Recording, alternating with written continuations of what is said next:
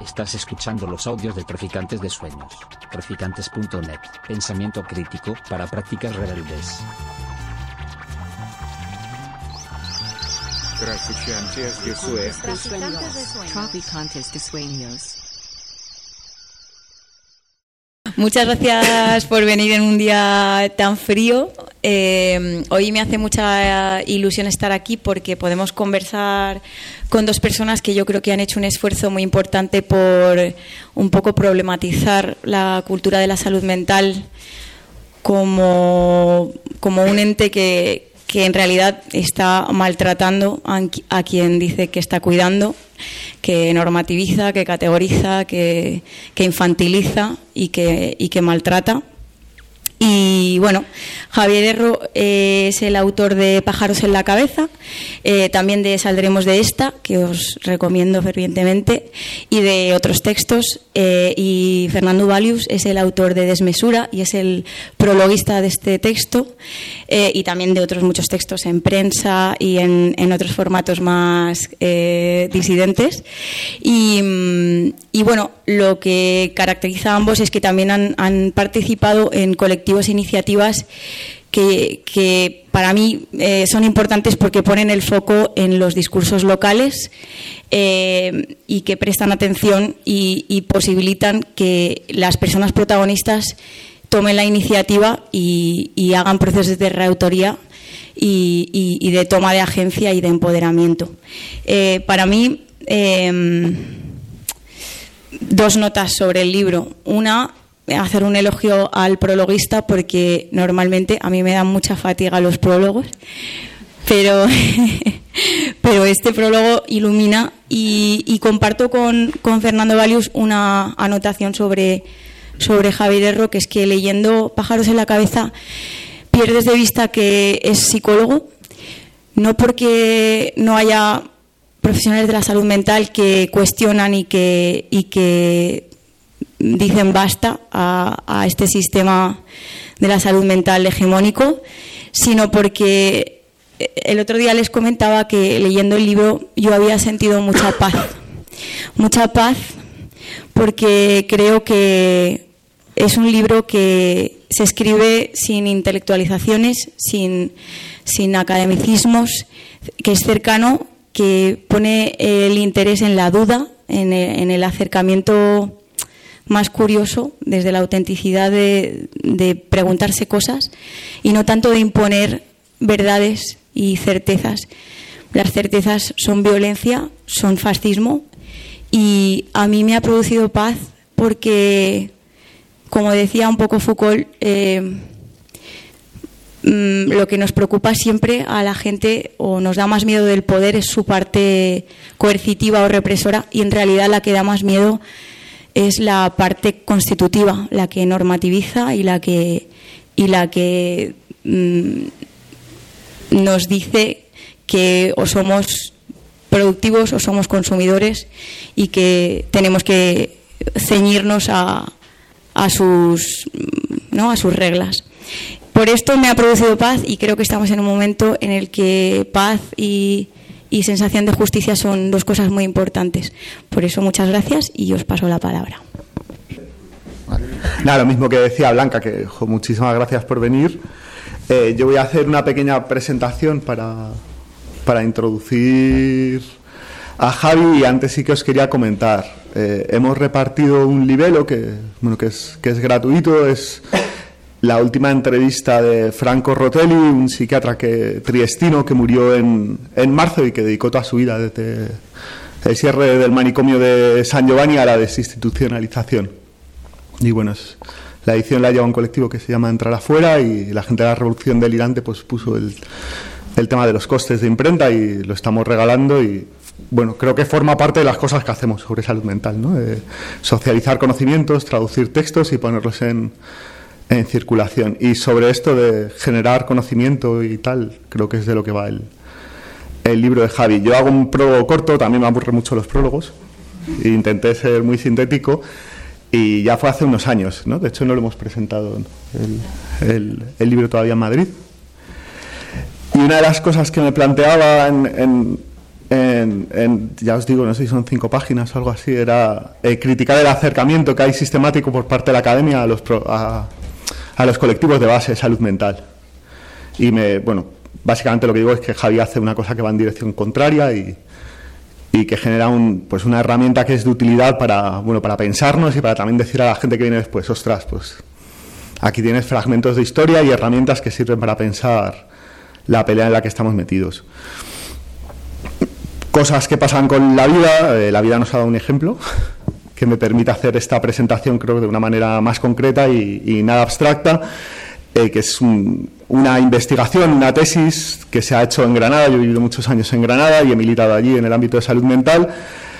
Eh, es una etnografía feminista sobre el apoyo mutuo en salud mental. ¿Vale? Y me va a servir para introducir pájaros en la cabeza eh, desde el espejo, es decir, de, todo lo que no se debe hacer a la hora de abordar este tipo de cuestiones y todo lo contrario a lo que os vais a encontrar si, echáis un vistazo al libro. Ha sido una práctica extractivista, yo no vengo de la academia, he tenido que enterarme de qué es esto del extractivismo, no sé si os suena el, término, creo que la palabra ya es bastante...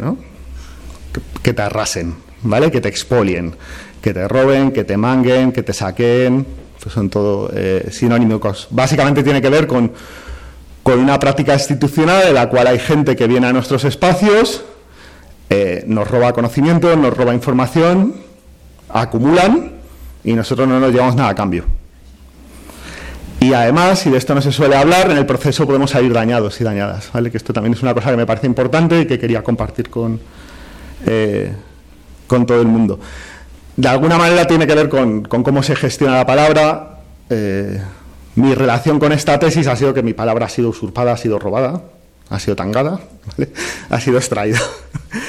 Eh, tanto es así que yo no, me, yo no me siento representado cuando leo los fragmentos en los que he participado. Añado que he participado sin que se me haya pedido ningún tipo de consentimiento, ni se me haya informado, ni mamá se me ha explicado que esto es una práctica académica.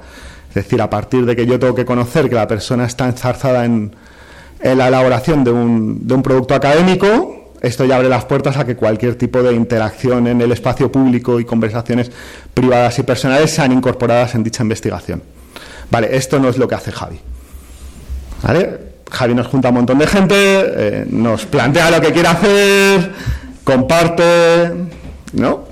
Grabas, transcribes, nos dice, oye, está aquí.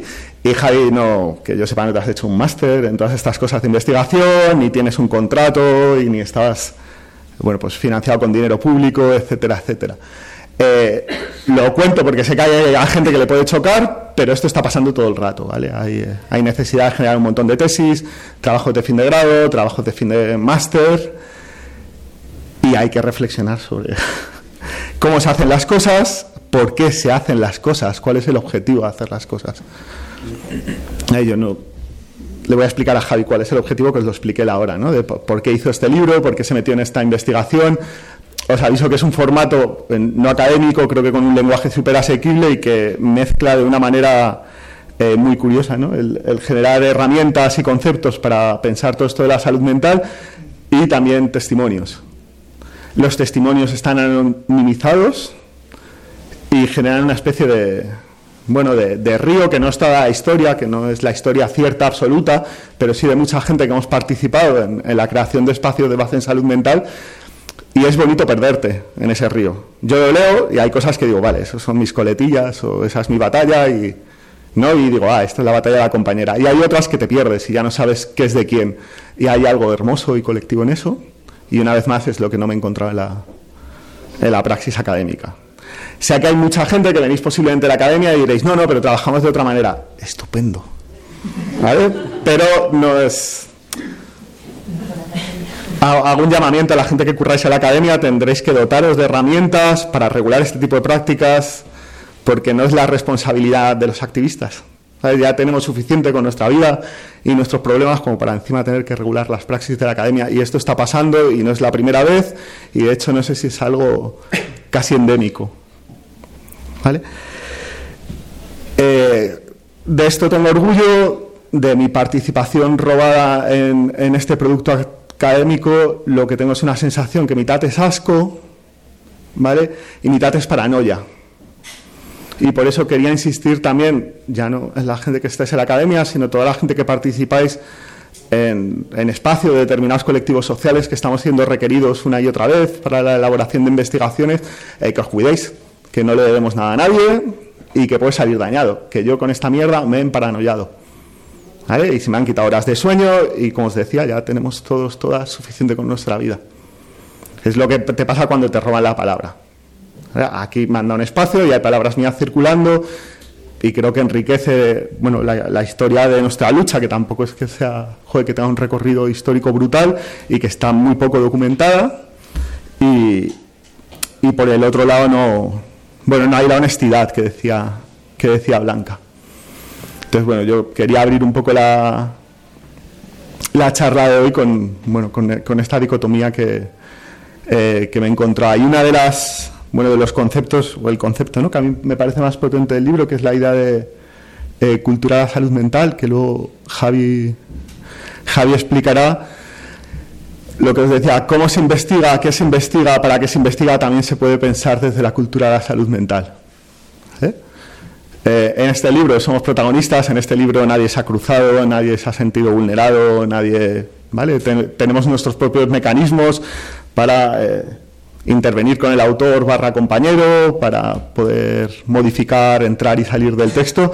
En, el otro lado no. En el otro lado somos subalternos. Somos sujetos subalternos estudiados por parte de la academia que no abandonamos en ningún momento eh, la situación y el lugar de subalternidad. Eh, tanto es así que nos hemos dirigido a la academia, dos personas que nos veíamos afectados por la investigación y no nos han hecho caso. Hemos sido ninguneados hasta cuándo, hasta que han entrado los compañeros abogados. Pues como siempre. ¿Por qué? Porque nos hemos reconocido como sujetos políticos, con capacidad de agencia, de acción. Bueno, pues bienvenidas, bienvenidos la gente de la academia, sí que podemos hacerlo y sí que podemos responder a las agresiones.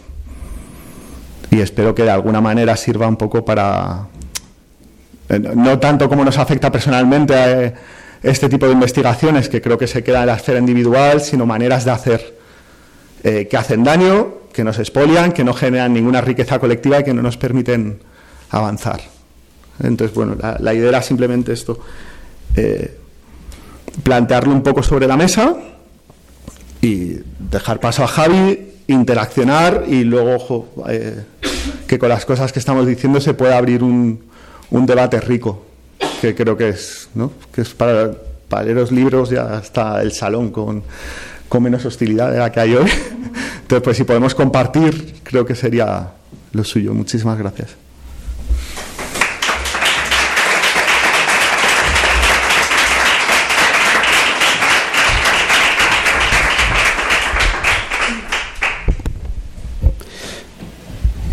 Buenas. Eh, bueno, gracias a Blanca por las palabras y también a Nando por las suyas. Me encanta ver también como que, bueno, que cuando uno escribe uno, una cosa está como metido ¿no? en ese proceso largo, aparentemente eterno, ¿no? que ni siquiera sabes si va a terminar y de repente no solo ha terminado, sino que además ha generado cosas, ha generado afectos, ha generado... Eh, bueno, es un texto que ha tenido consecuencias, ¿no? Y eso me parece, me parece muy potente. Eh, a pesar de que yo no, no, no, lo hice por estas consecuencias en concreto, sino por otras. ¿no? Eh, sí que eh, es evidente que mi modelo de investigación es muy diferente del que ha estado describiendo Nando. Eh, entre otras cosas porque no tengo ningún modelo de investigación, ¿vale? No tengo ni pajolera idea de cuáles hay, no sé cómo se hacen, no sé cuáles son los criterios ni cuáles son, pues los modelos. No digo que no tengan que haber, digo que yo no los conozco. De hecho, en la contraportada pone, pone que soy investigador. Eh, bueno, en algún punto creo que lo pone, o en la bio, en la solapa, ¿no? Y yo les pedí a los de la editorial que lo, que lo quitaran, porque yo no soy investigador, ¿no? Em, y de hecho, bueno, tengo pues también como bastantes reticencias con la academia, entiendo, no, no entendida como una cosa, como una totalidad, por supuesto que dentro de la academia hay un montón de cosas interesantes, pero no son las que me interesan a mí. Y, y, ahora, y entonces, bueno, pues intenté hacer una investigación que partiera desde otro punto de vista. Eh, ¿Qué otro punto de vista? El punto de vista era el de que yo llevaba participando en colectivos de salud mental desde hacía ya pues dos o tres años, ¿no? Eh, digamos de manera activa y previamente ya llevaba, ya había tenido un interés en, en, bueno, en acercarme, ¿no? A, a este tipo de colectivos. Eh, justo en ese momento en Valencia, que es de donde yo soy, había pues un no sé cómo decirlo, es decir, un boom, que es como una palabra así como demasiado explosiva, ¿no? Pero sí que habían como un montón de colectivos, un montón de gente metida haciendo un montón de cosas, mucho discurso, había muchos eh, cambios posibles que se estaban de hecho realizando ya en el campo de la salud mental y era un momento muy interesante y creo que es ahí un poquito donde yo decido que, que creo que eso había como que, que, registrarlo, que yo que veía interesante que había que registrarlo. Entonces, un poquito a partir de ahí es cuando me, me interesó por, por, bueno, me, me interesó por, no, me, eh, decido iniciar un poco pues esta, este proyecto, ¿no? Eh, también en ese momento me estaba informando bastante sobre los movimientos de activismo salud mental en primera persona que había en Chile eh, ¿Por qué Chile? Pues ni idea, sinceramente. Pues porque había llegado aquí, porque había, no sé, había ciertas conexiones. Nando, por ejemplo, conocía a un par de personillas de por allá. Eh, no sé, el discurso había llegado más. De hecho, allí en, en ese momento, en, América Latina no habían como, que yo conociera al menos, ¿no? No habían tantos colectivos de activismo salud mental como los que hay ahora, ¿no? Que ahora de repente ha habido ahí un otro boom, ¿no? Que bueno, que está resultando más que interesante y más que potente. Eh, pero bueno, en ese momento pues me pareció interesante como poder un poquito cotejar estas dos cuestiones. Había habido ya una evolución, ¿no? De, bueno, los antiguos movimientos antipsiquiátricos que ya se habían quedado un poco pues en otro pues en otro momento histórico, ¿no? Y el movimiento histórico actual pues requería otra otra movilización diferente, ¿no? otros conceptos diferentes eh, a la hora de cuestionar ¿no? este, el marco de la salud mental. Y y entonces, bueno, yo sentía que estaba sucediendo algo diferente. Me sentía raro, por ejemplo, cuando estaba presentando Saldremos de esta, como que la gente me preguntaba cuál era mi opinión sobre la antipsiquiatría. Y la verdad es que no tengo ninguna opinión muy concreta sobre la antipsiquiatría, porque, pues porque simplemente creo que refleja pues, un momento histórico previo que fue y que ahora no es. Y ahora como que requiere otras cosas. Y esta otra cosa es el activismo en primera persona, ¿no? que yo creo que tiene pues, esa, esa potencia y que acompaña mucho más pues, los procesos eh, bueno, culturales, políticos de la actualidad. Y bueno, pues eso, ese un poco fue como el, el marco, ¿no? El, el, el, momento en el cual yo me encontraba y el, lo que me hizo saltar un poco a, a, iniciar esto. Entonces, bueno, lo que hice fue pues irme a Chile, entrevistar a la gente de allí, venirme aquí, entrevistar a la gente de aquí. En las entrevistas yo eh, no intentaba no determinar demasiado qué era lo que la gente tenía que responder. Al principio tenía un guion así como escrito, como con todas las pautas de tal y cual, ¿no? Pero, pero lo hice solo en las dos primeras entrevistas. El resto de entrevistas ya fui sin, sin papel, digamos. No tenía ahí como tres, cuatro preguntas en mente, pero no las, no las, no tenía un guion, digamos, ¿no? Eh, y bueno, la verdad es que la gente, por lo que me fue diciendo después, se sintió bastante cómoda para decirme cosas. Hubo gente que me dijo cosas, pero que luego me pidió que no salieran ¿no? en el libro y que las borrara de la grabación, etcétera. Y bueno, pues por supuesto yo hice caso de todas esas eh, sugerencias. Eh, y nada, luego pues lo fui organizando, montando un poco todo, ¿vale? Eh, pero más allá de la metodología, ¿no? que creo que también es interesante cómo eh, cada vez estamos más eh, inmersos en un marco académico de pensar los movimientos sociales, ¿no? Y hablamos mucho sobre metodologías, procesos, ¿no? Proyectos, eh, resultados, ¿no? De investigaciones, etcétera. Eh, y a mí más que hablar sobre mi metodología, me gustaría hablar un poco de cuáles eran las intenciones, porque yo creo que en ese que igual que sucede, o sea, sucede en el activismo de salud mental como sucede en cualquier tipo de otro tipo de activismo o de movimiento social, que creo que es muy difícil reflejar cómo es realmente la experiencia de estar inmerso o inmersa en un movimiento social, ¿no? en un proceso de militancia, en un proceso de activismo, en un proceso de confrontación con la realidad. Y, y esa era la intención que yo tenía, reflejar más bien ese tipo de cuestiones llevadas un poco a lo, a lo concreto, ¿no? Reflejar esos debates que habían, las limitaciones de las herramientas que se estaban utilizando. Eh, una de las preguntas que hacía mucho a la gente era cuál, qué, qué cosas cambió en tu vida el involucrarte ¿no? en estos procesos de activismo. Eh, y quería un poquito también romper como con esas, es, ese juego de expectativas que hay con, con las personas que están en, en, en, colectivos, ¿no? Que siempre hay como una expectativa de que la persona llega, te suelta el discurso, te suelta lo que, te suelta lo que sabe, te suelta el eslogan, ¿no? Eh, y querían pues trascender eso de ahí, ¿no? En el libro hay muy poquitos eslóganes, intento no recogerlos y si los pongo son más como ejemplo, ¿no? Como subordinado a un discurso más amplio o un discurso más eh, general que es un poco el discurso de la experiencia de, pues, de las diferentes personas que, que estuve entrevistando. Eh, y creo que esto es importante por millones de razones, ¿no? Pero la principal de ellas es que creo que es necesario mostrarnos al mundo de una manera realista y no de una manera idealizada. Creo que ya somos mayores como para tener todavía esta cosa que se hacía antes, como con los procesos revolucionarios, ¿no? De plantar a una persona con una bandera o una persona con una pancarta y que pues eso estaba cambiando el mundo. Pues la verdad es que no es así, o al menos ahora no es así. Ahora dices eslóganes y no cambia nada. Entonces ahí, ahí este proceso de confrontación con la realidad es complejo, difícil, eh, constante, cansino, mmm, exasperante y genera muchos afectos, muchos de ellos muy buenos, muchos de ellos muy malos y muchos de ellos muy difíciles. Entonces un poquito pues eh, quería trascender a eso y mostrar ese, ese trasfondo. Mm, si lo he conseguido no, eso ya es otra cuestión, pero la intención inicial, que es un poco por donde me tiraba Nando, ¿no? Eh, me interpelaba Nando, eh, era esa. Entonces, lo que son los testimonios de la gente, las entrevistas y demás, están pues eso, recogidas en el libro.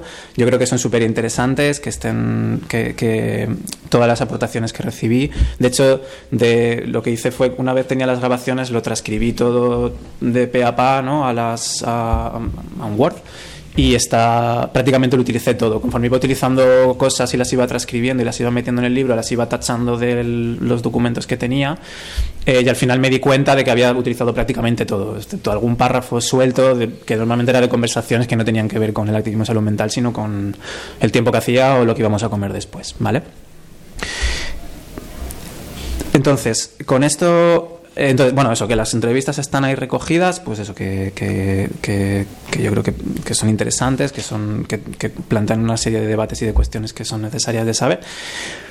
Y donde yo me tiro un poco más a la piscina y donde yo intento dar un poco más mi punto de vista es en, en, en, la parte inicial, en la parte quizás más, digamos, más teórica, ¿no? En la cual yo pues presento este concepto de cultura de la salud mental, que me da como cosilla cuando hay gente que ya lo empieza a utilizar como con cierta naturalidad, ¿no? Y es como, ostras, esto da como, no sé, me da un poco de vergüenza, vergüenza positiva, pero, pero vergüenza. Y...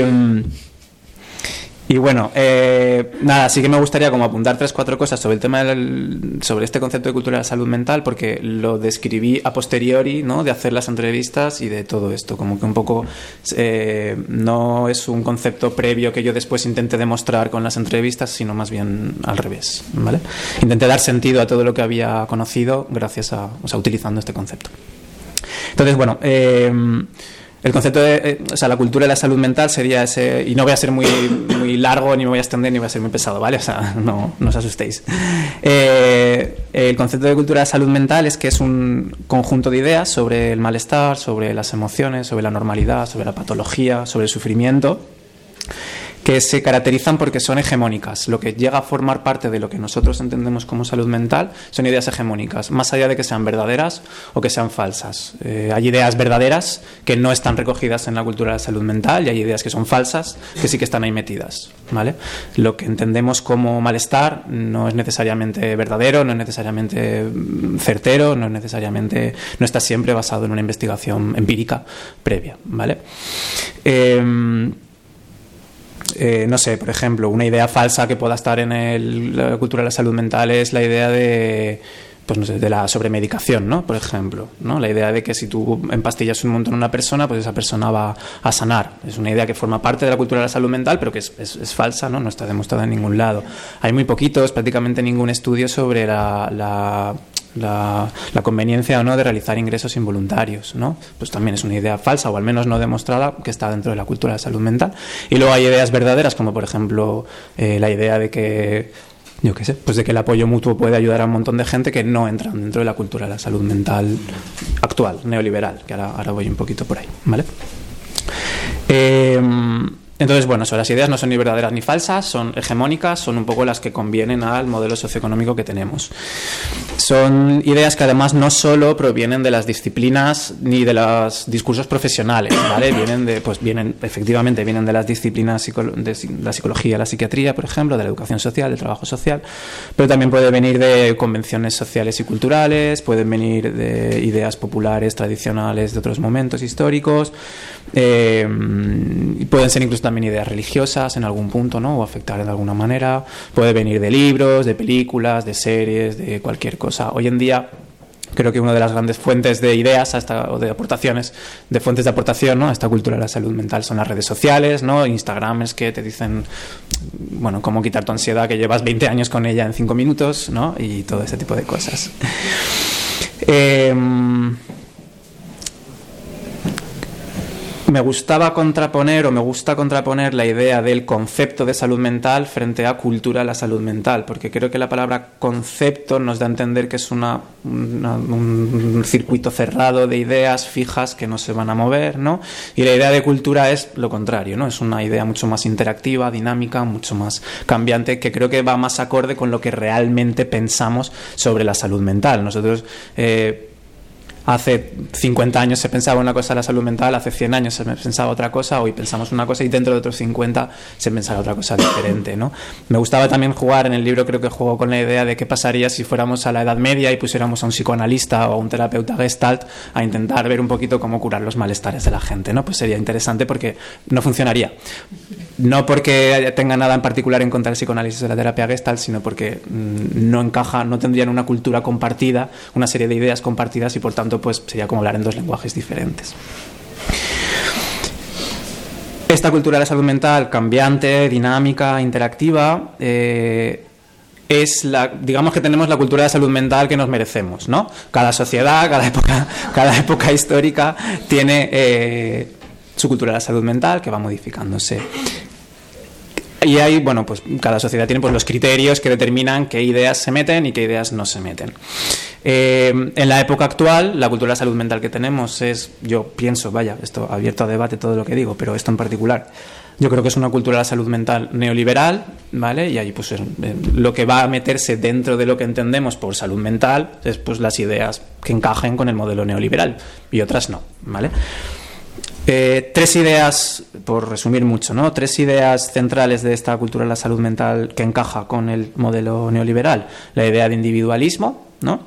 Eh, que bueno, es un poco lo que creo que, todo el mundo que ha venido aquí más o menos estará familiarizado con la idea de que se culpa al individuo en lugar de a los eh, problemas colectivos o de los problemas sociales en los cuales está inserto el individuo, se responsabiliza al individuo de su propia sanación, digamos, ¿no? Su propia cura. La propia palabra sanación o cura ya da a entender una versión individual de, del malestar, ¿no? Del sufrimiento el malestar, las emociones, los pensamientos, todo tipo de eh, experiencias relacionadas con la salud mental están en el interior de la persona, no trascienden los límites del, cuerpo, ¿no? Eh, no existen, digamos, emociones colectivas, no existe un pensamiento colectivo, no existe un, malestar social, ¿no? porque eso sería compartirlo entre los demás y sería trascender ese individuo.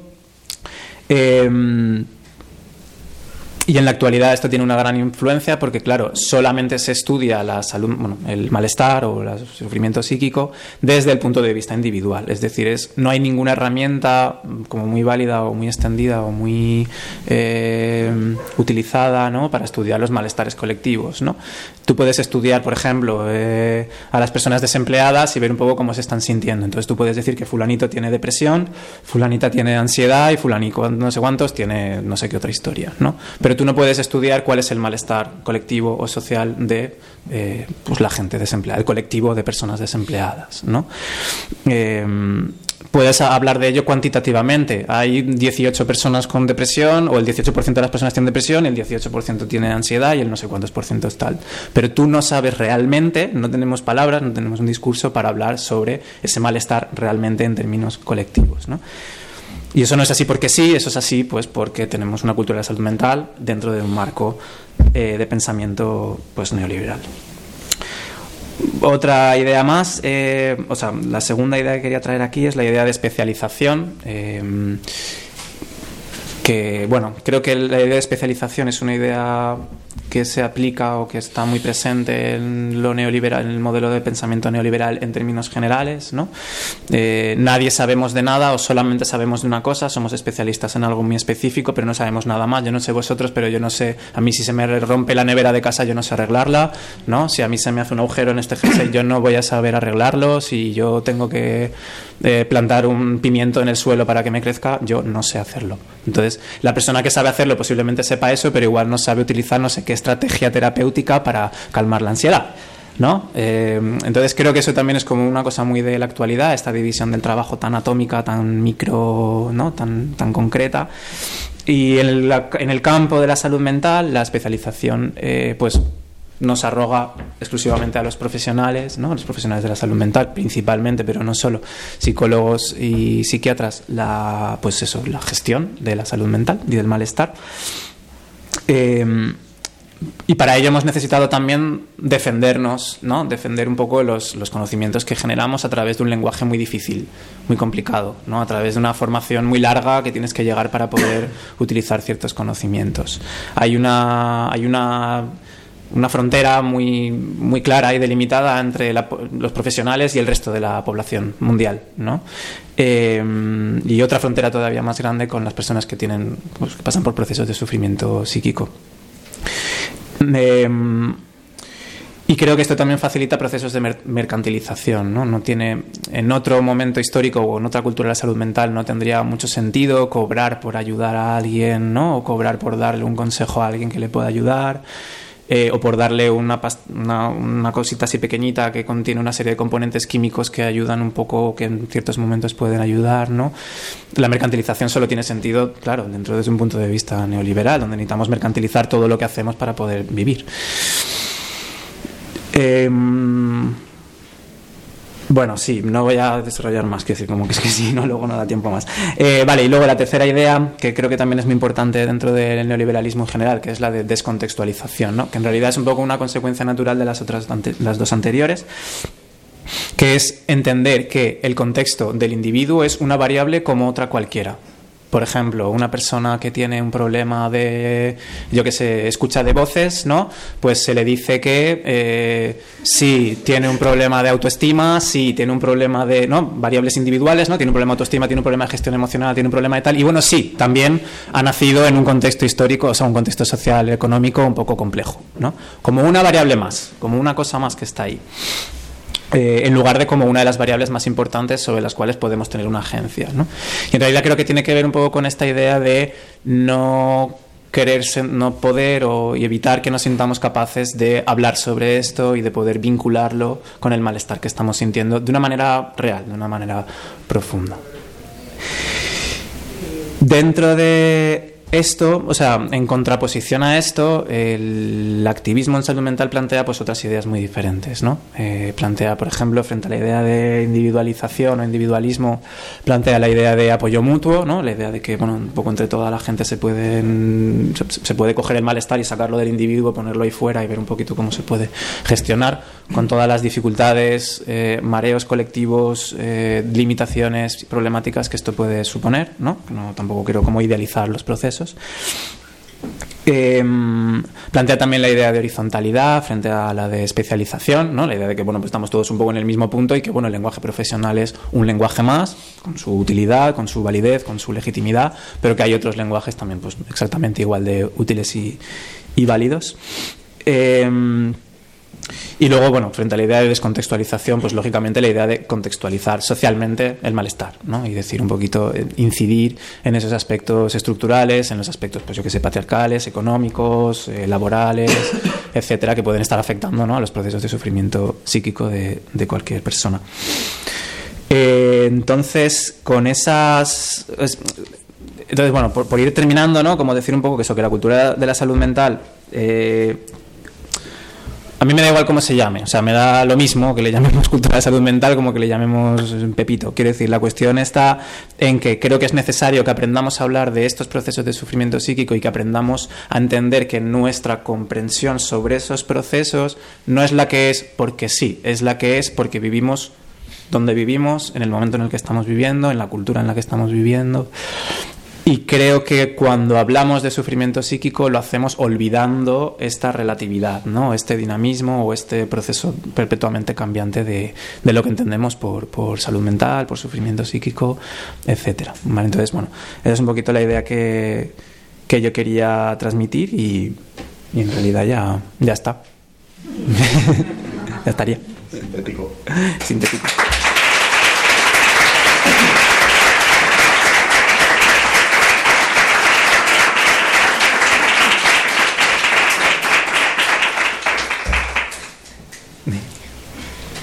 No sé. Bueno, yo, para darte a ti la palabra, ¿se escucha?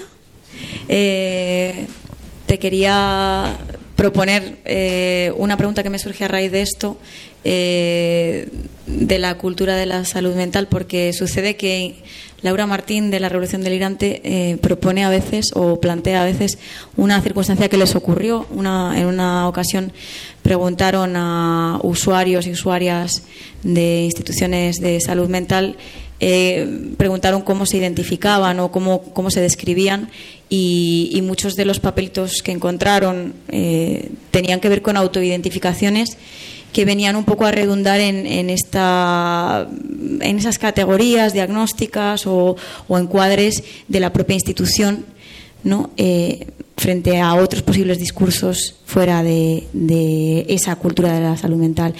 Y, y yo te quería preguntar a ti, eh, en, en, todas estas otras iniciativas activistas en salud mental en primera persona, cómo se puede cuestionar o cómo se puede poner en cuestión algo que incluso cala eh, en la propia gente dañada ¿no? por, la, por esa cultura.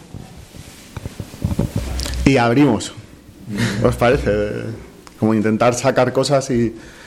Eh, o sea, ahora mismo yo creo que sí que hay un debate súper abierto con el tema de los diagnósticos y, y la perspectiva identitaria, ¿no? De, de, presentarte a partir de... Yo voy a decir una frase que sí que a lo mejor suena un poco a consigna y que, que sé que es problemática eh, y hablo por mí, a ser enfermo mental también se aprende. Y se hace en un contexto y se hace con un lenguaje. Y justo en espacios de horizontalidad y en espacios de apoyo mutuo, lo que se hace es una redistribución de conocimientos y la gestación de otros lenguajes y otras maneras de relación que rompen con esa contingencia. A mí me gusta mucho la idea de la cultura de la salud mental también porque abre la perspectiva de poder pelearla, ¿no? Eh, de poder identificarla y desarrollar otras maneras de nombrar las cosas. Eh, bueno, hay gente que me conocéis, yo me dedico al tema de escucha de voces, ¿por qué? Porque escucho voces. Es decir, porque tengo un conocimiento directo de eso y genera un conocimiento experto. Y esto está costando mucho. Hacer ver a profesionales de, hostias, esto es muy sencillo, de mis voces sé yo.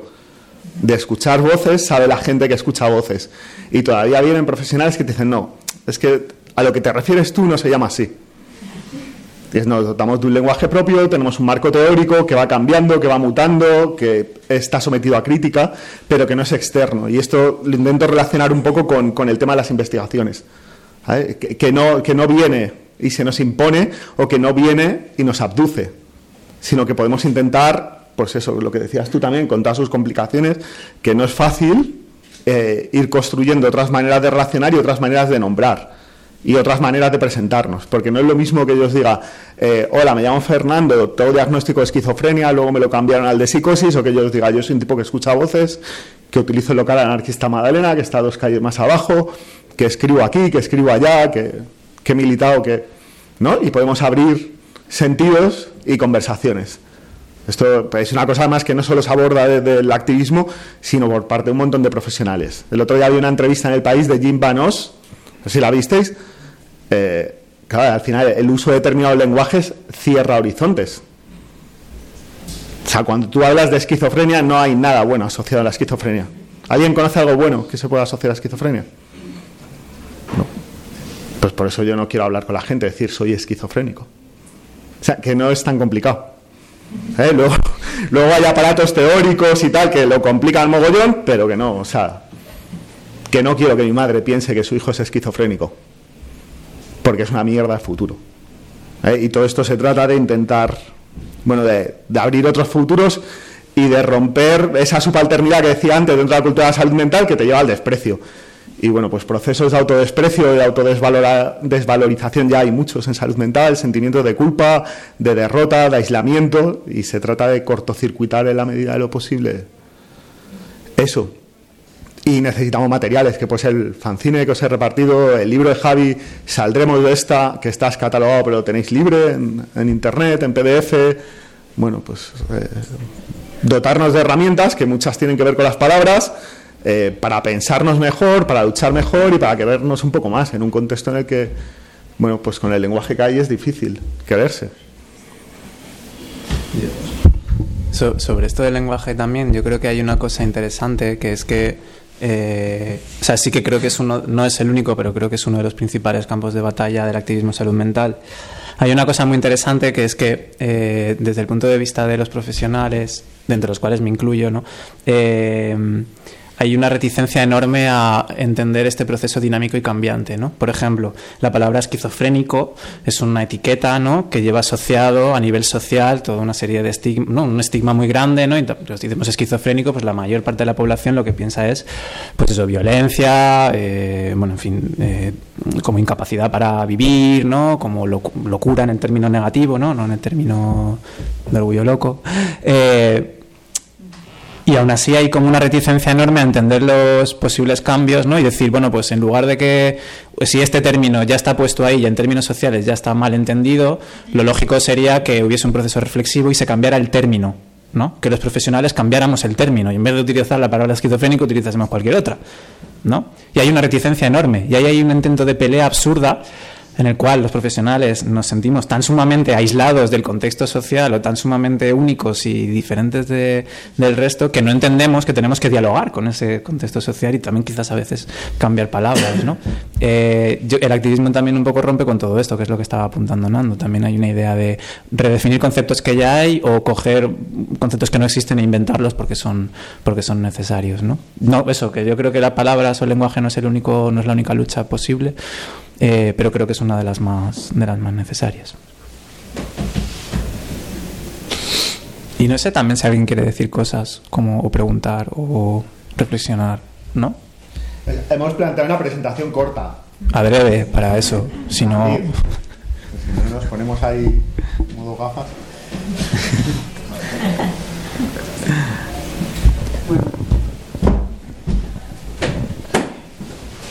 Eh, respecto a lo que has dicho de los diagnósticos, yo creo que es bastante clave en lo que has dicho. No es lo mismo ser esquizofrénico que escuchar voces, en el sentido de que una cosa pues, tiene una connotación social y la otra la defines tú mismo. Y yo lo que he visto a lo largo de mi experiencia es un poco lo mismo, que al final el diagnóstico, en mi caso nunca fue algo que me afectara mucho, pero sí que te da un, un margen a la hora de proyectar tu futuro muy concreto. Y bueno, tuve la suerte de estar con un profesional que tampoco le daba mucho a, las palabras en negrita, pero luego lo pienso y ahora mismo no encajaría dentro de ninguno de los posibles diagnósticos que hubiera tenido en el pasado, porque he tenido un proceso de evolución, estoy guay en muchas cosas, y luego que tiene cosas que no son tan malas. Por ejemplo, a una persona como yo que puede pegarse una buena rayada con una cosa que le ha ocurrido mala, también puede hacer lo mismo con una cosa que le mole. Y enfocarse muchísimo en esa cosa y demás. Y a lo mejor eso en un diagnóstico puede ser, esta persona le duda mucho sobre las cosas, se obsesiona bastante, le puede generar un alto nivel de ansiedad, es una persona con trastorno obsesivo compulsivo.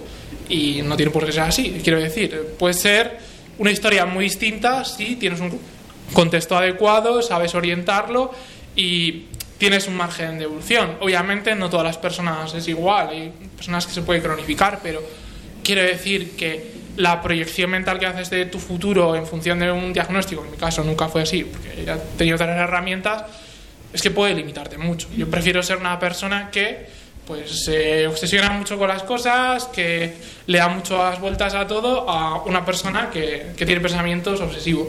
O sea, es que no es lo mismo. Era eso lo que quería decir.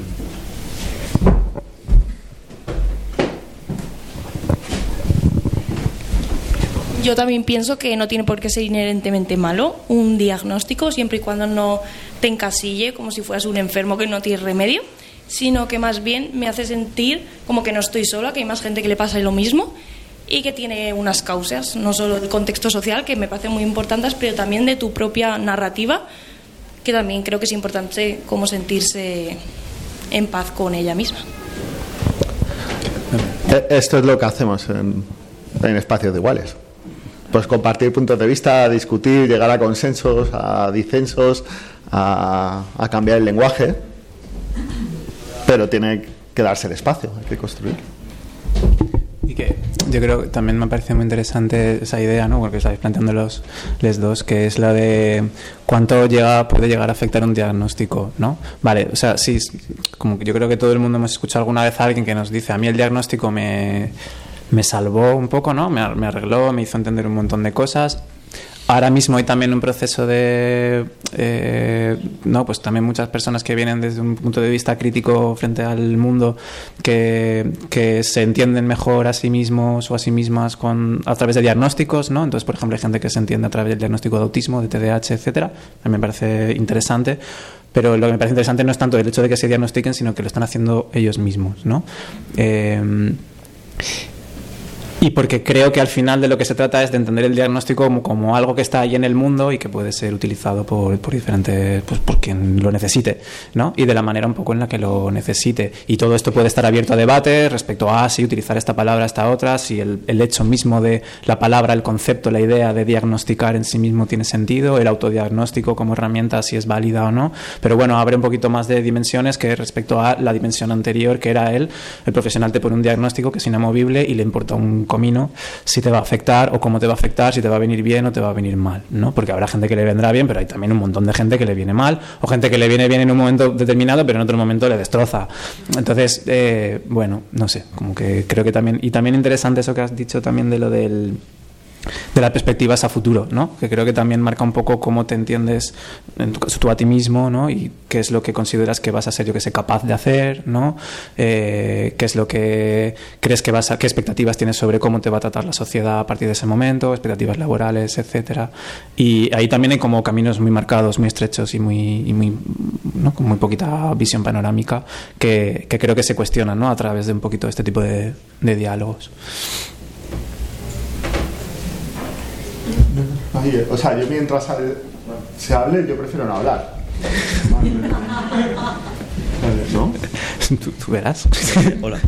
Que también es sobre lo que estabais hablando de que me ha surgido un poco el, el concepto de la persona que en, en- en sí misma y que se ve reflejada con los demás, eh, que se siente que, eso, que está en una situación de, de salud mental pobre o que debería de ir a, a un sitio especialista y demás.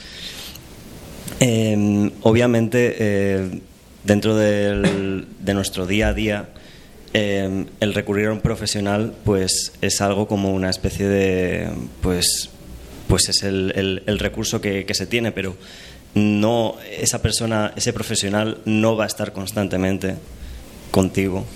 Y es un concepto que muchas veces, incluso en, panoramas ya de convivencia con, con, una familia y demás, como es que se achaca en plan de, bueno, pues tiene que ser un profesional esta persona y hasta que no vaya, pues todo va a ir mal.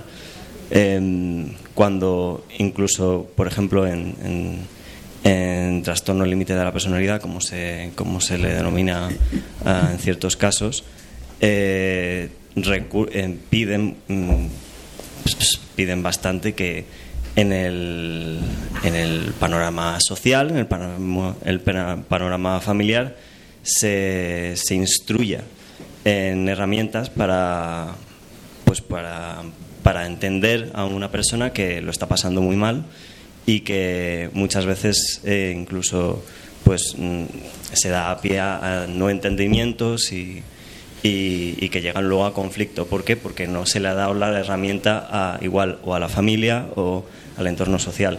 Pero claro, y luego se victimizan o se culpabiliza mucho a esta, a esta persona, como estabais diciendo. Y, y bueno, es, es un poco parafrasear lo que habéis dicho, pero, pero bueno, que, que me ha recordado un poco a, este, a este caso.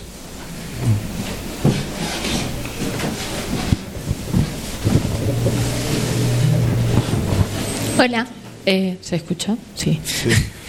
Bueno, yo quería comentar que mm, más allá de la palabra o del diagnóstico, me parece que a veces de lo que nos olvidamos cuando miramos las cosas desde afuera es de humanizar a quien tenemos frente, ¿no? Porque ya sea que te digan que tienes un, o sea, que eres obsesiva compulsiva o que tienes esquizofrenia, vale, quizás el definirlo como muchas veces pasa te puede ayudar a entenderlo, ¿no? Porque a veces nombrar las cosas te ayuda a entenderlas. Pero que te digan eso o que te digan solo que escuchas voces y te dejen ahí, creo que al final caemos en esta cultura de la que hablas que va de lo neoliberal y del individualismo. Al final se trata de ver que al otro lado hay una persona y como cualquier otra persona se trata de gestionar lo que le pasa, ¿no? Ya sea con la familia, con los amigos, sí creo que quizás es muy hippie mi visión, pero que esa mirada de, güey, al lado tengo otro ser humano, que le pasan cosas como a mí me pasan cosas, que le pasan cosas probablemente más complicadas ahora como a mí me pasarán mañana. Y partir de ahí, obviamente que con todo lo médico y todos los cuidados que necesita, pero me parece que es una buena base para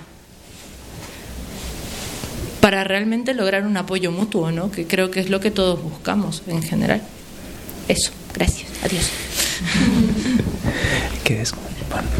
yo sí que si puedo comentar algo sobre el tema este ¿no? que estabas diciendo, eh, una cosa que hemos comentado tú y alguna vez es la cuestión de lo del continuo, ¿no? que existe un continuo entre las personas diagnosticadas y las personas no diagnosticadas, un continuo que tiene que ver con intensidades de malestar, ¿no? que, van, que fluctúan, ¿no? que van, van variando. Eh, y, intensidades también de, los, de las eh, adversidades vitales ¿no? y sociales que, que, las personas viven. Y es verdad que suena hippie inicialmente, ¿no? Como, bueno, pero todos estamos un poco locos, ¿no? Vale, o sea, no es así, no es verdad, no todos tenemos los mismos procesos de sufrimiento ni los mismos procesos de malestar, pero es verdad que todos tenemos procesos de sufrimiento y procesos de malestar en diferentes niveles de intensidades. Y yo también creo que es ahí el punto clave porque vincula un poco eh, las cuestiones planteadas por el activismo en salud mental eh, con cualquier otro tipo de cuestión, ¿no? con, cuestiones planteadas por otros movimientos sociales, y ya no solo estoy hablando de movimientos sociales, ¿no? sino también un poco como con cualquier tipo de, eh, de, realidad social. ¿no? Creo que partir de esta base sería, o sea, realmente interiorizar esta idea sería eh, tendría la consecuencia de reestructurar muchas estructuras sociales que están como muy, muy marcadas. Por ejemplo, en el mundo laboral. El mundo laboral está organizado para, pensado para personas que no sufren. No está pensado para humanos. No tiene sentido. ¿No? Entonces, bueno, yo creo que ahí hay una idea muy potente que, que, que, bueno, que gracias por aportarlo. No sé quién de las dos estabais antes. Luego lo pasáis. Gracias yo con respecto a la que... Hola, vale. No sé. Eh, con respecto a lo que comentaba la compañera, me pareció súper interesante porque además de deshumanizar a la persona, invisibiliza todas las violencias que se le ejercen. Porque como tú reaccionas a esas violencias pero esa reacción se te achaca al diagnóstico que te han puesto, pues, ah, no ha pasado nada, ¿no? Porque está actuando así, pues porque tiene este diagnóstico, ¿no? Entonces yo creo que es súper peligroso también reducir a la persona su diagnóstico. Y también con lo que se comentaba antes del tema de los diagnósticos y las etiquetas y tal, para mí este debate también tiene como mucho que ver con otros debates que se están dando en otros activismos también con respecto a las etiquetas. Y es la movida para mí de que una etiqueta no debe ser prescriptiva, es decir, ya métete en una cajita y decirte lo que vas a ser y lo que vas a hacer, sino descriptiva de, vale, lo que te está pasando es un poquito esto, te identificas con esto, sí, tal, bueno, pues eh, con esta palabrita yo también me identifico porque me pasan cosas parecidas, ¿no? Y que deberían servirnos para reconocernos entre nosotras y no tanto para mm, meternos en la cajita y asumir que lo que haces es por esto y que lo que vas a hacer es esto porque ya tienes esta etiquetita, ¿no? Entonces, eh, creo que, más que ir en contra o no de los diagnósticos es el uso que le damos y cómo los pensamos, creo. Eh, hola, eh, pues yo primero quería agradecer pues que, se pueda dar eh, cabida a la primera persona, incluso en una estructura de charla, ¿no? que siempre es como aquí el estrado y aquí la gente, ¿no? y siempre pues el debate cuesta entrar precisamente por esto. ¿no? yo pienso mucho en este tipo de cosas precisamente desde, desde, los espacios activistas, ¿no? y también como persona pues, pues que oye voces. con problemas de salud mental y con sufrimiento psíquico, psiquiatrizada, etcétera, etcétera. Una cantidad de, de- de etiquetas enorme, ¿no? Y al final eh, te ves eh, revictimizándote constantemente por este tipo de cuestiones, te ves eh, asustado, te ves acoconado, la verdad. Eh, pero luego, pues que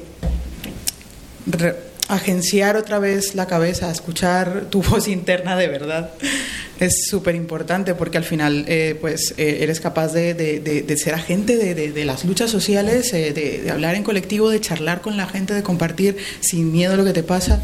Y a mí eso me parece precioso. Y a mí me parece no solamente precioso en un sentido hippie y capitalista del término, ¿no?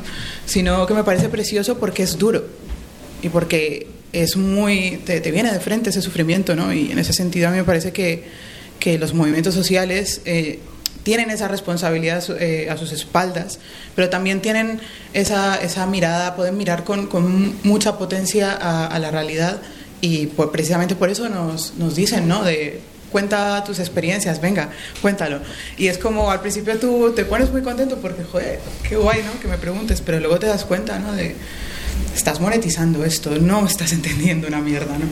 Así que eso, solamente quería pues puntualizar eso, ¿no? Agradecer muchísimo estos espacios porque es así cuando nos miramos de verdad de cerca y nos damos cuenta de que todos somos muy parecidos con nuestras diferencias, que hace esto mucho más interesante y que joder, pues hay que abrir más estos espacios, bajar un poco el estrado siempre a, al debate. Gracias otra vez. Yo te quiero agradecer el no estáis entendiendo una mierda, porque es, eh, una situación en la que... O sea, la, la he tenido en consulta, la he tenido en determinados espacios y os decían, el tema de la investigación académica, la conclusión es, eh, no habéis entendido nada. O sea, ¿vale? Habéis estado cuatro años y pico con un contrato, investigando a la gente, para nada. Y se cita mucho tu libro, por cierto. ¿Vale? Porque no, no, hay una, no hay una comprensión ni de los mecanismos que estamos generando, ni, ni de, de esto que hablamos del conocimiento, ni de, ni de los debates, ni de... No hay nada. Y, y es triste, en verdad. Y aquí esto ya me pongo en... O sea, es triste porque es dinero público, que esto es otro debate. ¿Vale? Es, joder, es verdad, es dinero público. Es dinero público para eh, puro cotilleo, si, si me apuráis. ¿Eh? Pero que por no, sí que quería un poco no, no irnos solo. El diagnóstico es un temazo y si queréis hacemos una sesión de diagnósticos y, debatimos. Y lo digo súper en serio. O sea que puede ser un tema, pero por ampliar ahí el es el quién habla, desde dónde habla, para qué habla, qué está legitimado para decir o no. Yo con un igual, yo, creo que los diagnósticos son violencia. Y con un igual me siento, nos tomamos un café y lo hablamos y espero eh, dar razones y persuadir y cambiar y posiblemente salga yo cambiado y escaldado y digamos, bueno, determinado diagnósticos, porque no es lo mismo tener el de esquizofrenia que tener otro. Ah, y no es lo mismo si hay un sesgo de género en determinados diagnósticos, que lo hay, a saco, o que no, o no. Y ahí va a haber un montón de riqueza. Pero con quién debatimos, desde dónde lo hacemos, cómo lo hacemos, ¿Qui- quién tiene la legitimidad. Yo no tengo ninguna legitimidad para decirte, pues tu experiencia no, ¿no? Porque no comparta lo que está diciendo. Y sin embargo, esto se reproduce una y otra vez. Lo- que dices no es legítimo. ¿Por qué no es legítimo? Y os decía, la- la parte buena es que, que lo podemos pelear. O sea, que podemos abrir espacios. Que yo ya tengo una edad que no, no había GAMS cuando tuve un primer episodio. O sea, no, no existían. O sea, había dos fanzines, había... Que esto se va construyendo y hay una parte del libro que yo quiero reivindicar, que es... Hostia, que es un trozo de nuestra historia, que, ahí va mi vida, que le he puesto corazón a una parte. Pues, joder, qué bonito también, ¿no? Que, no se pierda, que no... Que haya un reconocimiento, pero respetuoso. Y que haya que exigir esto a estas alturas, pues duele. Yo me voy a colar un momento, solamente para, eh, para eh, señalar una, una contribución que hace Javier, una cosa que recoge que se ha venido llamando después, él, comenta en el libro el, el modelo chileno, que es otra forma también de poder nombrar las cosas y construir en torno a ellas y universa- universalizar o disculpa- disculpabilizar, que es eh, en un momento dado eh, cuando se compatibiliza el poder seguir determinados procesos terapéuticos con la lucha contra la dictadura chilena, eh, él dice que algunas personas nombran lo que les pasa, en vez de hacia adentro, qué es lo que tengo, por qué estoy mal hecho, cómo es mi individualidad o qué, qué, parte de mi anatomía o mi fisiología no funciona, lo nombran en forma de em, que yo he sufrido una desaparición de un ser querido, he sufrido la tortura en comisaría, he sufrido una detención, he estado en la cárcel. O sea, mm, en vez de nombrarlo en forma de yo tengo tal condición, dicen yo he sobrevivido a la cárcel. Y, también es una forma de juntarse y poder hablar de lo que nos ha pasado sin tener que recurrir a aquello de la circuitería que no va bien, ¿no? Eh, bueno, simplemente eso.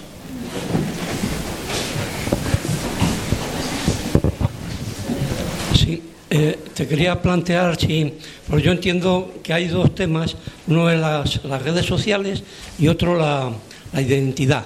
Eh, en las redes sociales eh, yo soy de un pueblo de 4.000 habitantes y, allí eh, pues pasaba un acontecimiento extraordinario pues cada 10 años, un crimen, un, tal, eso era lo, normal.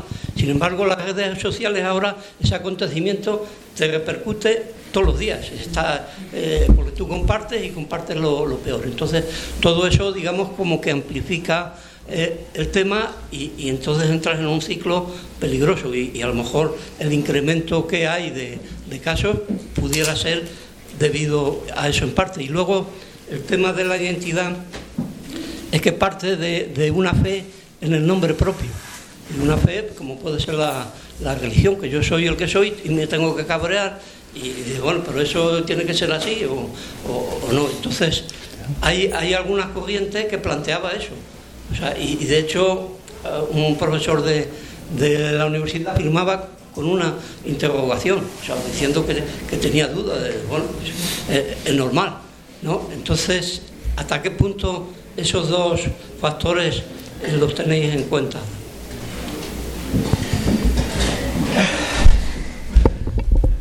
Sea, yo creo que lo del tema de las, lo de las redes sociales estoy súper de acuerdo con lo que dices porque de alguna manera como que hace que el mundo esté más interconectado, ¿no? Y lo que sucede en tu pueblo lo puedas ver a 8.000 kilómetros, ¿no? Y de repente a una persona de Sudán le, le, interpele de alguna forma, ¿no? Y creo que hay, por ejemplo, sí que hay una cuestión que tiene que ver con, eh, no sé si llamarle como ondas de malestar que se pueden expandir o que se pueden extender, ¿no? Eh, a veces eh, y a veces está bien creo. Por ejemplo con toda la toda la mierda que está sucediendo ahora en Palestina no creo que, bueno no sé yo me he sentido fatal con esto no? no seguro que no suficientemente mal pero me he sentido mal por esto y creo que sin redes sociales igual no habría llegado a ese mismo a ese mismo nivel de malestar. Hay algo también con esto del, del malestar que creo que que partiendo, partimos siempre de la base de que hay que eliminarlo y no siempre creo que tiene por qué ser así. Eh, entonces, bueno, yo creo que lo de las redes sociales sí que, sí que estoy de acuerdo en que hay que tenerlo en cuenta. También porque de alguna forma, eso que tú dices, ¿no? de que hay cada vez más acontecimientos eh, gracias a las redes sociales o por culpa de las redes sociales, también nos hace vivir como más estresados y más agobiados y más pendientes del, del móvil, ¿no? o del móvil o de, o de lo que está sucediendo en el mundo. Y también el no tener espacios y momentos de desconexión, eh, yo creo que también también está ahí. No sé, que creo que también. O sea, que creo que el, papel de las redes sociales en la salud mental, en sus diferentes componentes y derivas, pues yo creo que también es súper interesante. Yo no sé si queréis abrir el tema, pero eh, redes sociales forman parte de un contexto que es cambiante, que determina las problemáticas de salud mental y no ha dado tiempo pero sí que hay algunos estudios que no están nada mal planteados sobre, por ejemplo, el, efecto de la exposición a Instagram de gente que está jodida y de cómo determinados parámetros de malestar, ciertos indicadores con toda falibilidad ¿eh? que pueda tener el estudio, se disparan. Y además en determinados perfiles. O cuál es el efecto del scroll infinito. O, eh, está, está bien el tema de, de Palestina, pero yo tengo un pequeño problema de adicción a tema de redes, de, o sea, cuando voy en transporte público por la noche, eh, intentar dormirte con toda esa mierda en la cabeza es complicada. Y no sé, y yo no sé hacerlo. O sea, que no tengo, no, no, no sé, no sé, no sé hacerlo. O sea, a mí esto me sobrepasa y tengo cosas en la cabeza, tanques explotando, eh, carreteras con muertos, estaba ayer, tengo cosas en la cabeza que están ahí. ¿Vale? Que son ya objetos mentales que tengo dentro y que interaccionan con, con los otros objetos mentales que tenía. Y necesitamos, es- yo creo que necesitamos espacios para poder pensar esto. Porque si, o sea, si no estamos jodidos. De verdad.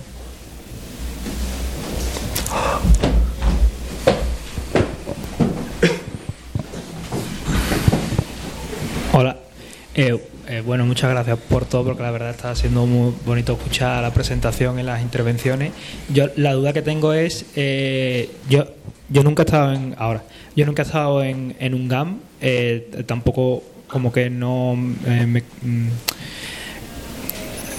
la, la duda es, yo estaba en espacios activistas en los que he sentido que había como un mal cuidado muy grande, porque había unos egos ¿no? y, y unas ganas de querer lucha política tal y cual y cual, y cuando se han comentado las circunstancias de querer eh, eh, hacer como espacios o momentos de, de cuidado, de gestión emocional o, o psíquica con respecto a los asuntos que se están tratando en el espacio, como que se han rechazado porque se considera que ahí se va a hacer una lucha política. Y entonces se, se desvincula todo ese tema de cuidado. Entonces, la duda sería un poco es en, los GAM eh, de, de personas con pues con malestar o sufrimiento psíquico, ¿e- ¿esa lucha política surge del, del GAM o sabiendo que además el propio GAM es un espacio, ¿no? podríamos decir también político?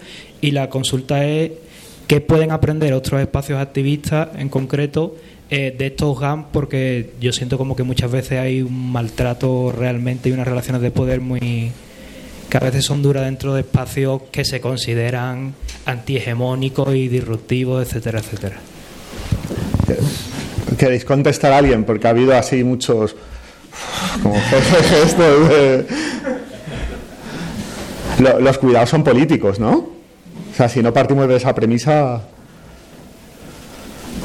Eh, justo sobre esto, la compañera y yo hemos hablado muchas veces porque formamos parte de un colectivo en Valladolid de personas que tienen padecimiento psíquico, el Zarzal, y hemos hablado muchísimo porque sí que hemos participado alguna, en alguna otra cosa de activismo y nos hemos dado cuenta que son espacios muy hostiles, muy en dinámicas de ego que proyectan esa competitividad que quieren combatir en otros aspectos de la sociedad, pero la encarnizan dentro de la estructura de, de los colectivos.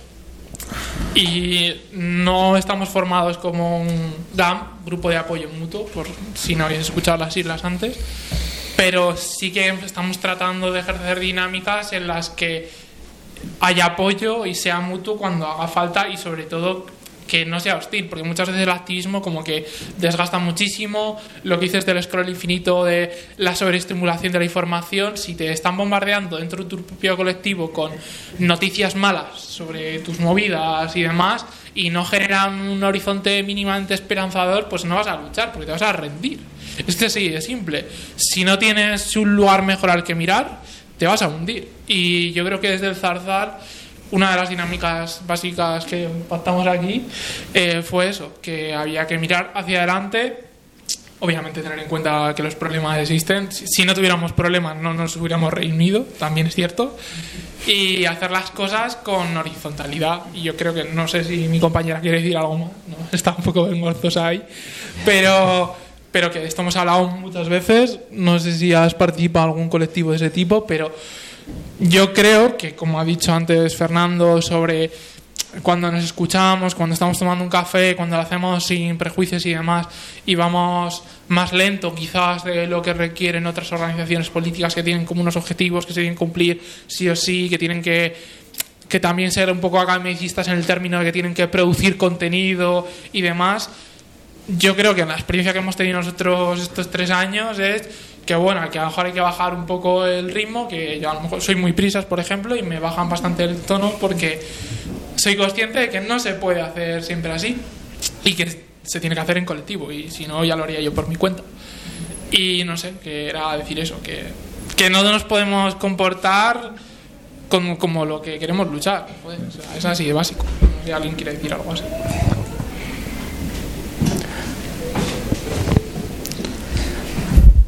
Yo, o sea, yo sí que creo que va un poco también, o sea, mi, forma de pensar lo que estáis planteando es un poco desde lo que se decía, lo que decíamos antes, ¿no? Del continuo. Eh, creo que generar, generar espacios en general, sean activistas, sean de lo que sea, sea un club de escalada, quiero decir, no importa, que no tengan en cuenta que la gente lo pasa mal, a veces no tiene sentido, no tiene ningún sentido, no puede funcionar.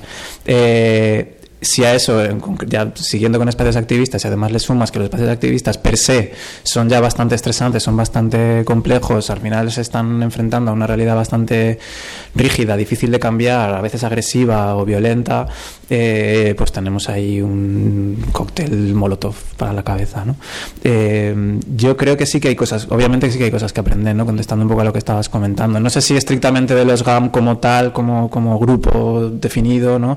pero sí creo de la idea de apoyo mutuo vinculada a las cuestiones de malestar, digamos, intenso, por decirlo así. ¿no? Creo que es un. Creo que una de las una forma de pensar en esta cuestión del sufrimiento psíquico es también eh, qué cuestiones o qué estructuras sociales nos tiene que hacer cambiar para poder dar cabida a ese tipo de sufrimiento psíquico. Y creo que si eso no es una pregunta que se hace en primer lugar desde los espacios activistas, no se puede.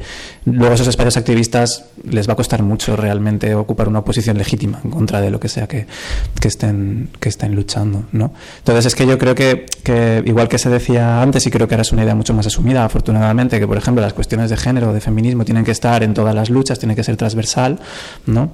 Eh, yo creo que esto también, ¿no? Creo que es una cosa que tiene que estar en todas partes. Todo el mundo sufre, todo el mundo lo pasa mal, hay gente que más, hay gente que menos, pero todo el mundo lo pasa mal y eso tiene que estar ahí como uno de los factores, bueno, eh, interviniendo, ¿no?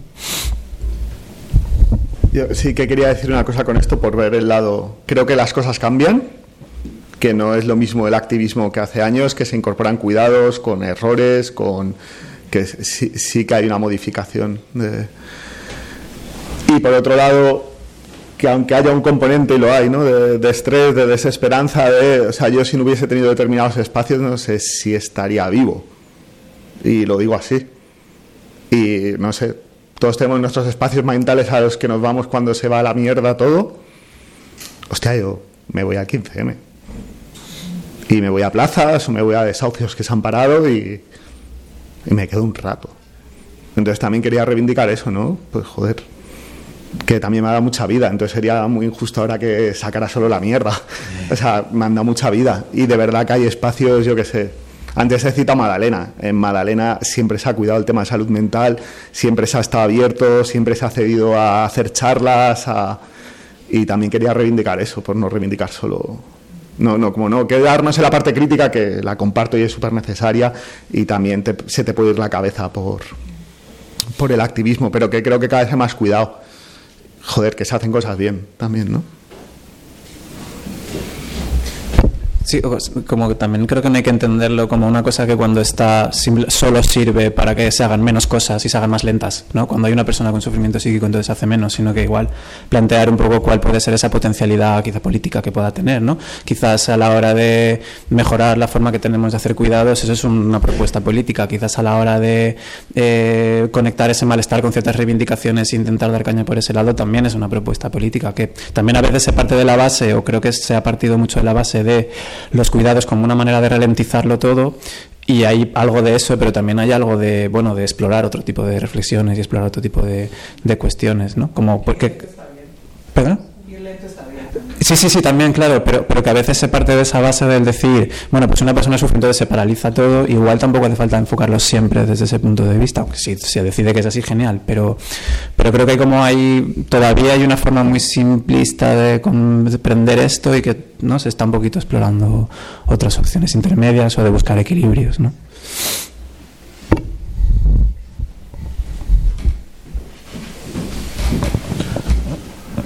Ver cómo me sale lo que quiero decir.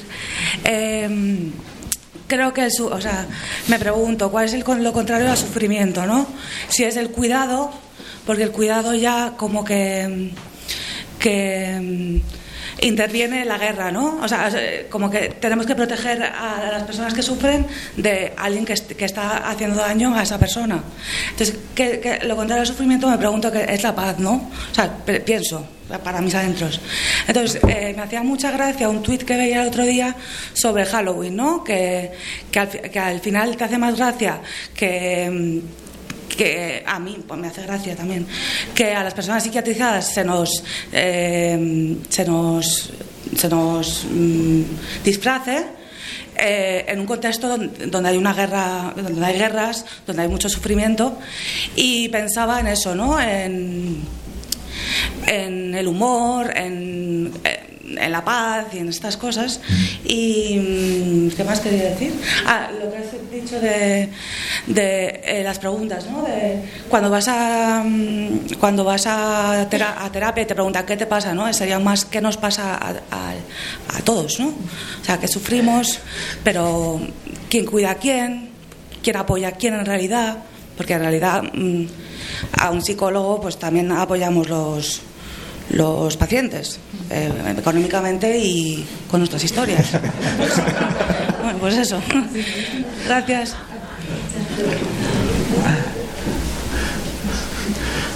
Yo no, no tengo nada que decir, pero gracias. por-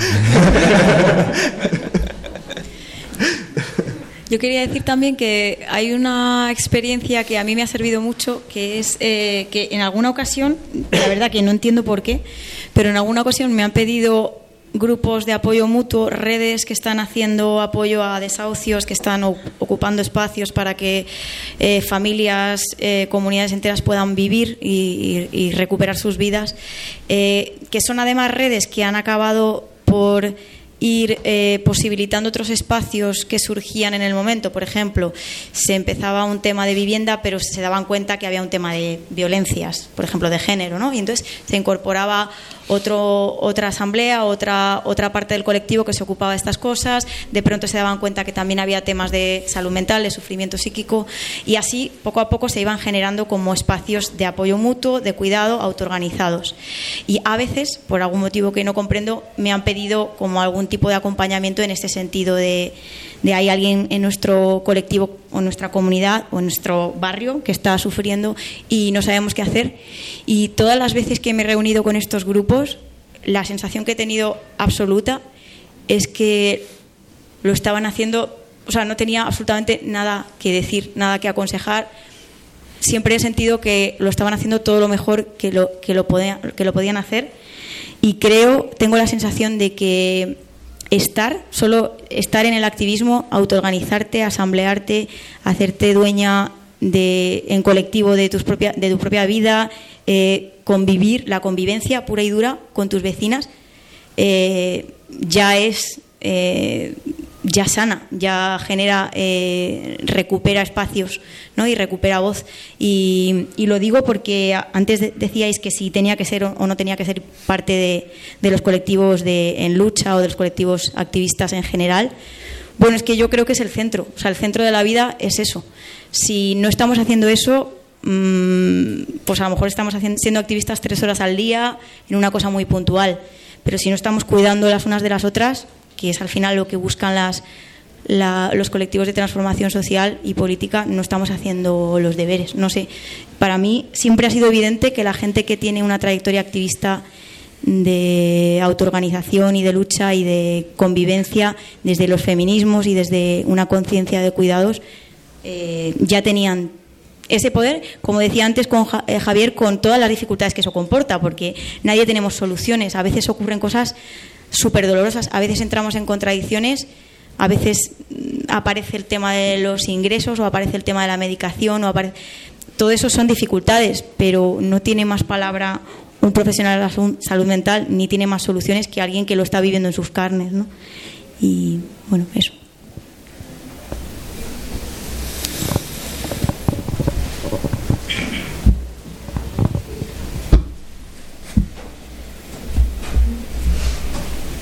¿Tenéis hambre? ¿Hay alguien que quiera participar o...?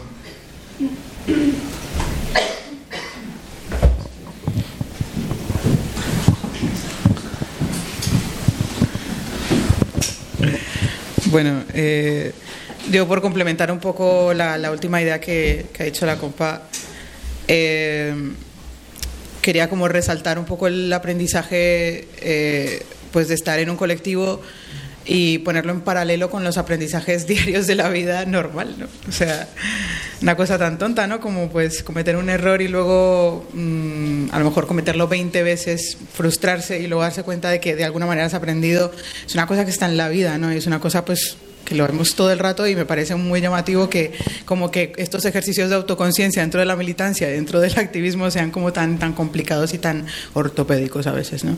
Porque lo hacemos todo el rato en realidad, somos un- humanos eh, que se comunican y que viven en sociedad, vaya. Pero sí que es verdad que es un extrañamiento muy loco porque por lo que decías tú de- de- del individualismo y lo decimos todos y lo sabemos todos y somos víctimas de ello, pues nos volvemos unos ortopédicos hablando de nosotros mismos, porque hemos perdido esa capacidad de tener autoconciencia, ¿no? Entonces yo quiero recuperar eh, lo que decía antes, mi voz, pues la voz también colectiva, eh, la autoconciencia colectiva y, y- relajar un poco el culo, ¿no? También porque estamos todo el rato como queriendo sobreanalizar la realidad, que yo soy la primera que lo hace, pues por algo tengo todas estas cosas en la cabeza, ¿no?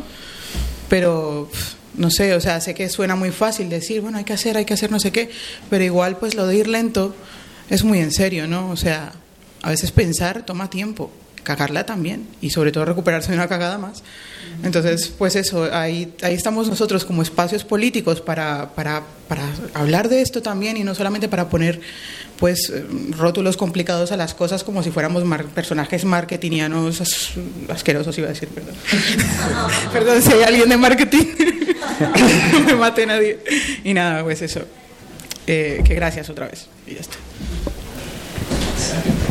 Una cosa nada más, que, que ya siguiendo con lo que ha dicho Wendy, que, y lo que has dicho tú, que no me sé tu nombre, eh, que al final es importante también actuar en la vida normal como esperas actuar en el activismo y actuar en el activismo como esperas actuar en la vida normal. Porque, por ejemplo, yo me he dado cuenta de que era una persona bastante mediocre de mierda en muchos aspectos y en lo intelectual estaba bastante fino porque iba a asambleas, estaba al día de todo, me leía todas las mierdas de Twitter, pero luego me dado cuenta que digo, joder, si soy un borde con mi madre. Y decir, o sea, o sea, hay que ser un poco más normales en ese sentido de, joder, si tú estás buscando cosas buenas, estás buscando espacios de horizontalidad, eh, no, no seas no seas ni imbécil en tu vida normal, quiero decir, trata de ser normal. Y luego al revés, las lecciones que, joder, pues saludar a la gente cuando vas a algún lado y demás.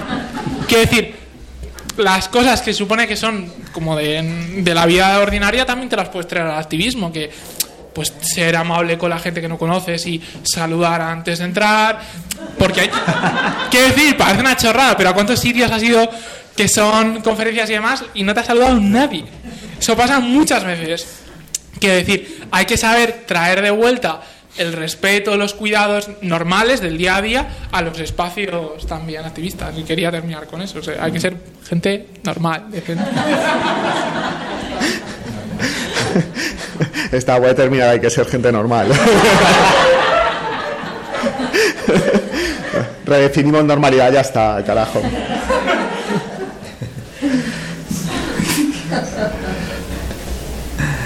¿Estamos? o- Eh, mira, yo soy de la tercera edad, por así reconocí el otro día que me dieron el bono transporte. Entonces, eh, yo creo que tenemos todos un gran problema, ¿eh? No solamente los jóvenes, y lo digo porque hay muchos jóvenes, sino también los mayores. ¿eh? Entonces, nos enfrentamos a un desafío que difícilmente se haya producido en otros siglos. No hay que mirar más que la historia, que eh, la tecnología ha cambiado en, un, en solamente 50 años, no solamente la manera de producción, si es que ahora encima nos quieren cambiar la manera de pensar y de sentir. Entonces, todos los superhéroes, todos los genios, que los hay, ¿eh? pero eso no quita para el problema que han dicho ya varios psicoanalistas y que haya cada uno con su que respete su terreno, es el tema de la locura. O sea, tanto el todo profesional ¿eh? le cuesta muchísimo aceptar su propia locura. Pero es que aceptar su propia locura significa poder escuchar a los demás. Bueno, decir. En, en Andalucía hay una expresión que a mí me encanta, que es que todos, todas tenemos nuestra matita geranio. ¿No? Pues a que, que al final tiene que ver con esto del continuo. ¿no? Las triestinas dicen de, de cerca nadie es normal. Eh, que más allá de la consigna es que cu- cuando tú hurgas, eh, aquí Pedra tiene todo Dios. Que, creo que la línea un poco política que, joder, que estamos planteando en esta mesa es vamos a explorarlo de forma conjunta, vamos a nombrarlo de forma conjunta y vamos a reapropiarnos de la legitimidad que tenemos bueno, pues sobre ese descampado lleno de pedruscos en el que mal vivimos. Intentar construir algo que, no sé, que, que valga la pena, que al final es la, la idea que está detrás de tantos movimientos sociales.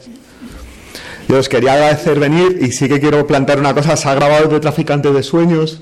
Hay muchísimas intervenciones. Si alguien no quiere, lo dice y se corta. Si no queréis varios, pues no se sube el documento y ya está. No pasa absolutamente nada. ¿Vale? O sea que- Bueno, has dicho algo bien bonito, joder, en relación con...